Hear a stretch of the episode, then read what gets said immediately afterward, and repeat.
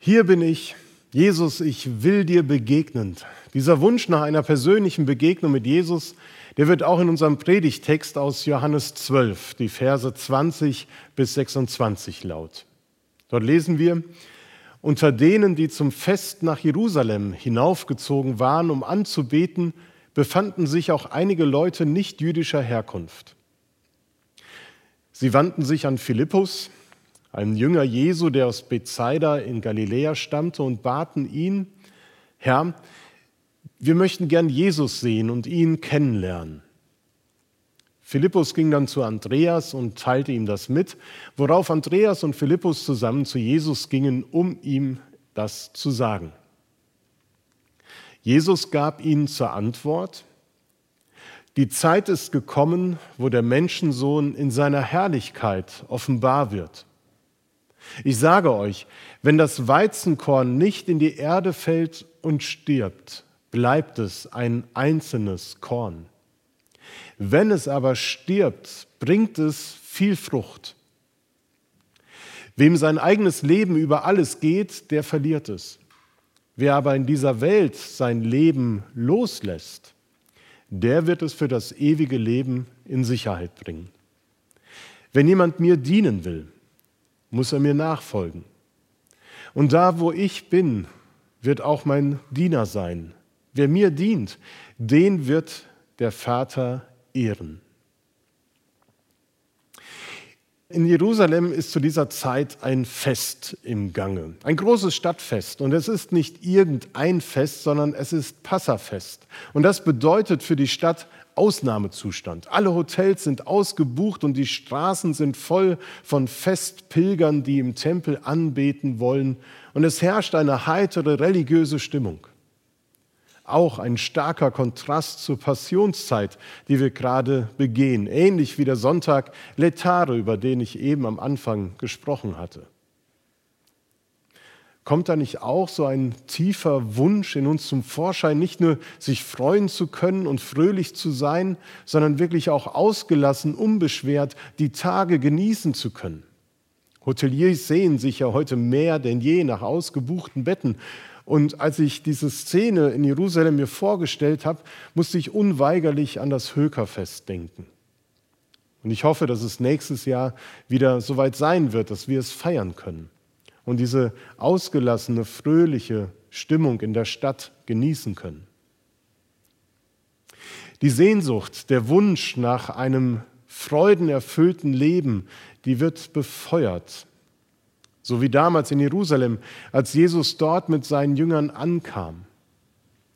Der Evangelist Johannes lässt kurz vor unserem Text die Bewohner Jerusalem Jesus erwartungsvoll und sehnsuchtsvoll entgegenziehen. Sie stehen rechts und links seines Weges und jubeln ihm zu. Sie legen Palmzweige nieder und rufen, Hosanna, gelobt ist der, der kommt. Beides drückt die tiefe Sehnsucht des Volkes nach Rettung und Hilfe aus.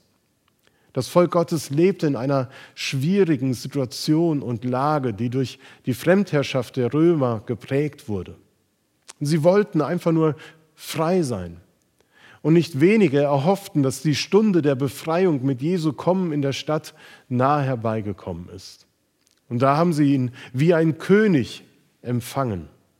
Und erwartungsvoll blickt man nun auf die kommenden Tage des Festes und ist gespannt, was passieren wird.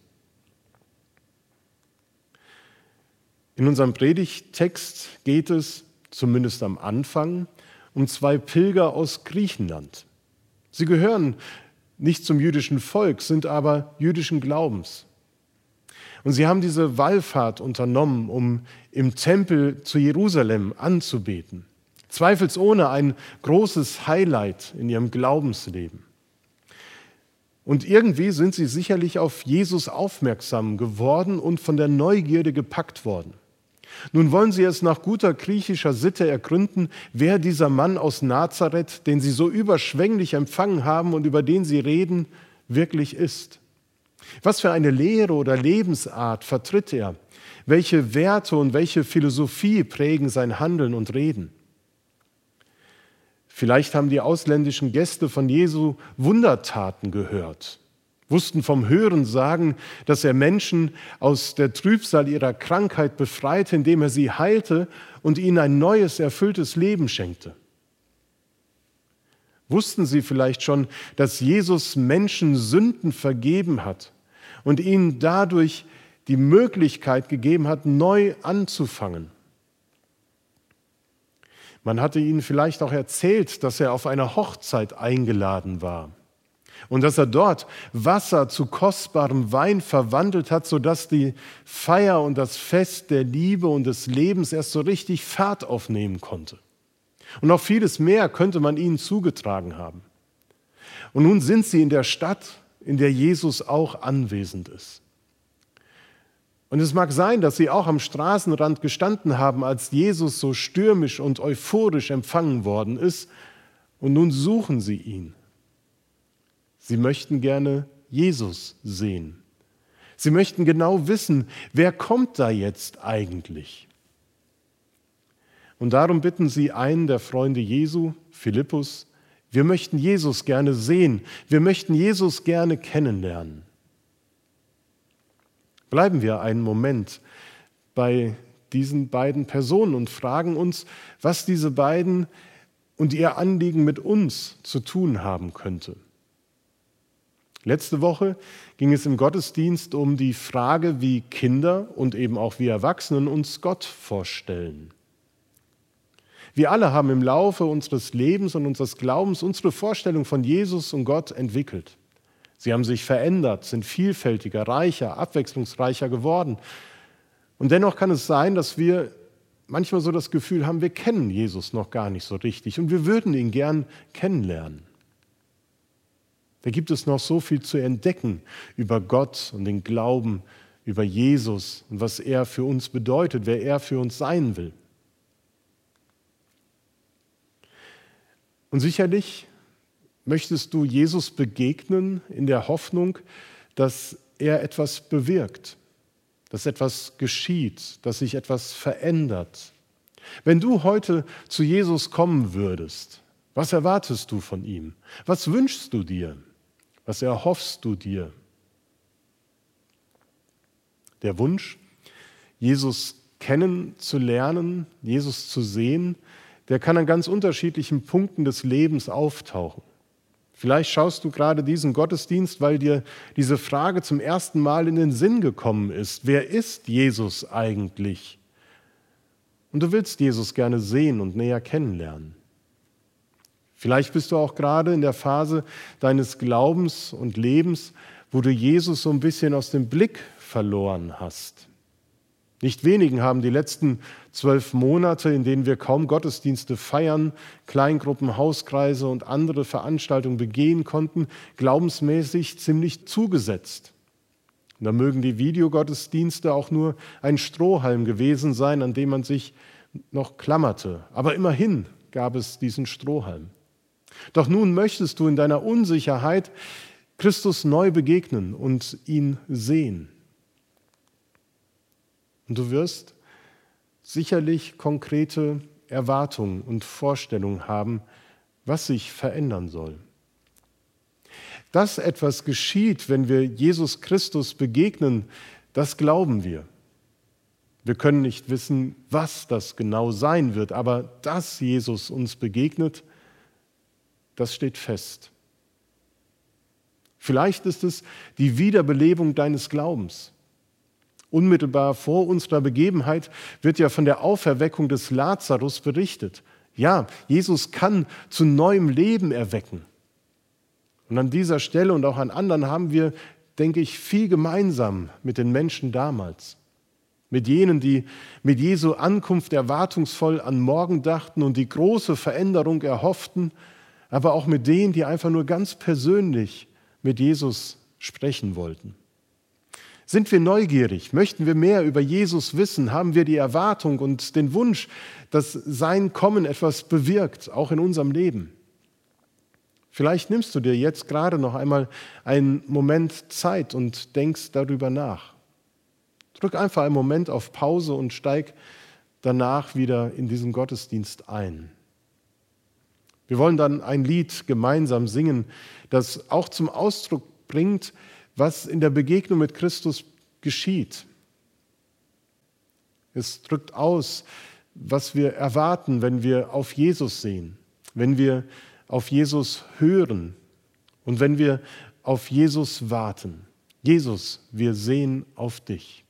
Anschließend tauchen wir wieder ein in die Geschehnisse von damals und schauen, ob die Erwartungen der Festbesucher, der Jünger oder von uns erfüllt worden sind oder auch nicht. Bis gleich.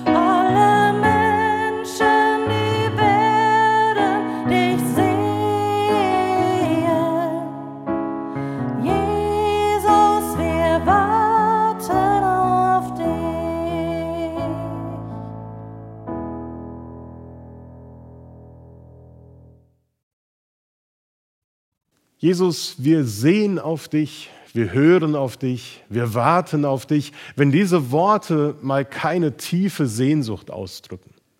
Aber mal ehrlich, ist es nicht vielmehr so, dass zu einer großen Sehnsucht eben oftmals auch eine große, wenn nicht sogar noch größere Enttäuschung gehört? Wie oft haben wir das in unserem Leben schon erfahren, dass wir unsere Erwartungen, die wir an das Leben, den Glauben, an Menschen gestellt haben, dass sie enttäuscht worden sind. Und mutet das, was nun Johannes weiter geschildert hat und was Jesus antwortet, nicht auch wie eine große Enttäuschung an? Jesu Antwort klingt rätselhaft und merkwürdig. Die zwei griechischen Festpilger treten an einer wichtigen Stelle im Johannesevangelium auf. Für Johannes ist dieses Kapitel wichtig und er hat sich genau Gedanken gemacht, was nun folgt. Denn nun geht es ums Ganze.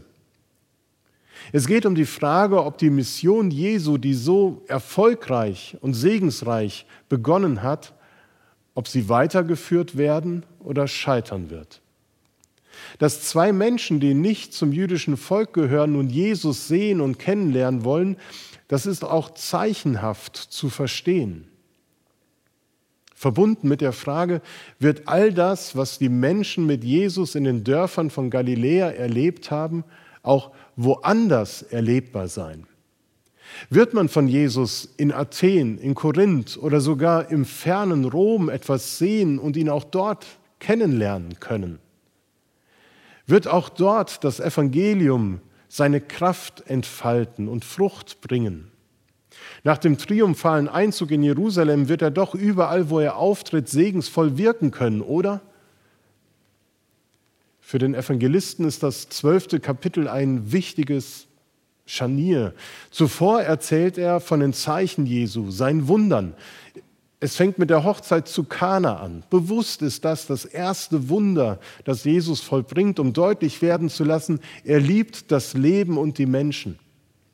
Und dann wird davon berichtet, dass ein 38 Jahre lang gelähmter Mann wieder gehen und ein Blindgeborener wieder sehen kann. Und als ob all diese Zeichen und Wunder nicht schon groß genug wären, erweckt Jesus Lazarus aus dem Tod zu neuem Leben.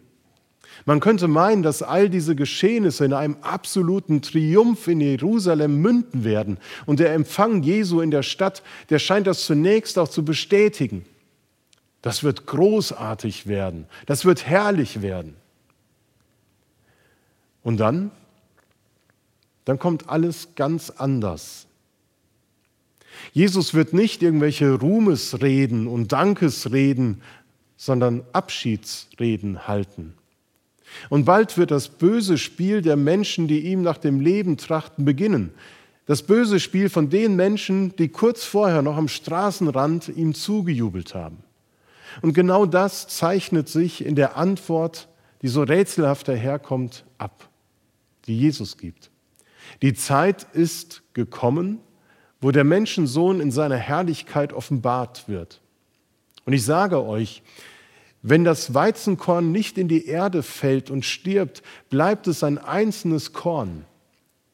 Wenn es aber stirbt, bringt es viel Frucht.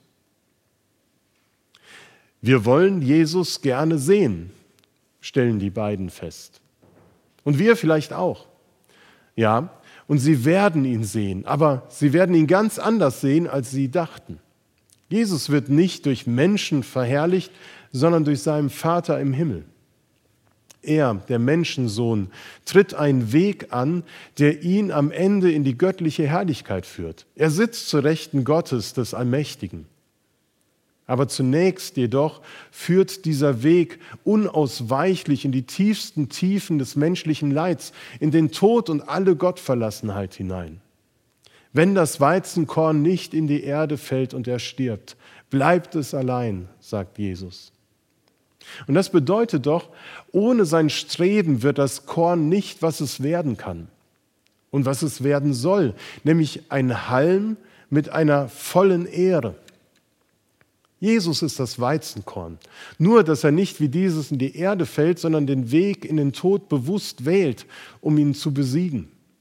Die Menschen, die wenige Tage zuvor ein Jubeln in der Stadt empfangen haben, machen später keinen Triumph, sondern einen Spott aus ihm. Nicht am, auf einem Thron, sondern am Kreuz wird er erhöht. Aber nur durch diesen Abstieg in den Tod kommt es eben zum Sieg über Sünde, Teufel und Tod. Und durch die Auferstehung in der Osternacht kommt es zu der Erschaffung des neuen Lebens, an dem auch wir Anteil haben dürfen, indem wir Jesus Vertrauen schenken und ihm nachfolgen. Die Menschen werden Jesus sehen. In Jerusalem, in Athen, in Rom, sowie überall auf der Welt, sogar hier in Herford. Aber ganz anders, als man sich den herrlichen Glanz göttlicher Majestät aus menschlichem Wunschdenken und menschlicher Erwartungshaltung heraus vielleicht vorstellt. Anders, als wir es uns in unseren Vorstellungen und Bildern über Gott und Jesus so vor Augen führen. Sie werden das Kreuz sehen. So wie wir jeden Sonntag hier vor Augen das Kreuz haben. Unsere katholischen Geschwister, sie sehen sogar denjenigen am Kreuz, der dort für sie gestorben ist. Wir hingegen haben kein Kruzifix hier hängen, sondern das leere Kreuz. Aber immer wenn wir auf dieses Kreuz blicken, sollten wir auch den sehen, der dort hing und für uns gestorben ist. Jesus, den gekreuzigten. Vielleicht mag das den einen oder anderen damals und vielleicht auch heute enttäuschen, weil es eben nicht den Erwartungen entspricht oder den Bildern, die wir von Gott in unserem Kopf haben. Und es geht hier um unsere Erwartungen, die wir an das Leben und den Glauben stellen. Und hier im Spiegel dieser Jesus-Begegnung und den Worten, die Jesus sagt, haben wir die Möglichkeit, tiefer zu blicken. Nämlich die Sehnsucht hinter der Sehnsucht und die Frage hinter der Frage zu entdecken.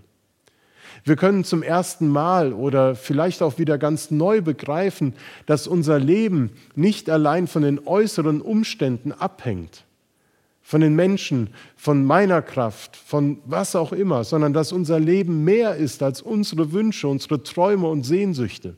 Und dass unsere Sehnsucht nach einem freuden- und sinnerfüllten Leben bei und in Jesus Christus erfüllt und gestillt wird. Denn dass er wie ein Weizenkorn in die Erde fällt und stirbt, diesen Weg ans Kreuz und in den Tod gegangen ist, hat nur einen Grund, dass wir leben können. Wir sind der Grund. We were the reason.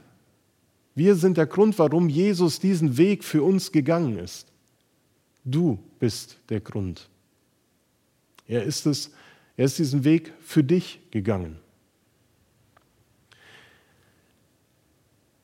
Wir sind der Grund, dass er auf die Erde kam, heißt es in dem Lied, das wir gleich hören werden. Wir sind der Grund, dass er litt und starb. Für die verlorene Welt gab er sein Leben hin und gab uns damit den Grund zum Leben. Unser Predigtext führt uns genau an diesen Ort, wo wir das hören wo wir am Ende aber auch eine Einladung Jesu vernehmen können. Jesus spricht eine Einladung aus, an jeden Einzelnen, die Einladung, ihm nachzufolgen. Wem sein eigenes Leben über alles geht, der wird es verlieren. Wer aber in dieser Welt sein Leben loslässt, der wird es für das ewige Leben in Sicherheit bringen. Wenn jemand mir dienen will, muss er mir nachfolgen. Wenn du nun Jesus begegnet bist, wenn du vielleicht ihn gesehen hast und etwas von ihm kennengelernt hast, dann stellt sich die Frage, was macht das mit dir? Was verändert sich? Und was ist deine Reaktion auf diese Begegnung? Bist du bereit, loszulassen? Nicht einfach so, sondern in dem tiefen Wissen, dass Jesus dich auffängt im Vertrauen auf Jesus. Wenn wir Jesus sehen und kennenlernen, dann sollten wir seiner Einladung folgen. Und so lade ich dich ein, das folgende Lied mitzuhören, mit zu bedenken und anschließend mit mir ein Gebet zu sprechen, das dieses Loslassen beschreibt. We are the reason, lautet das Lied. Wir sind der Grund. Und ich lade dich ein, zu hören und zu antworten.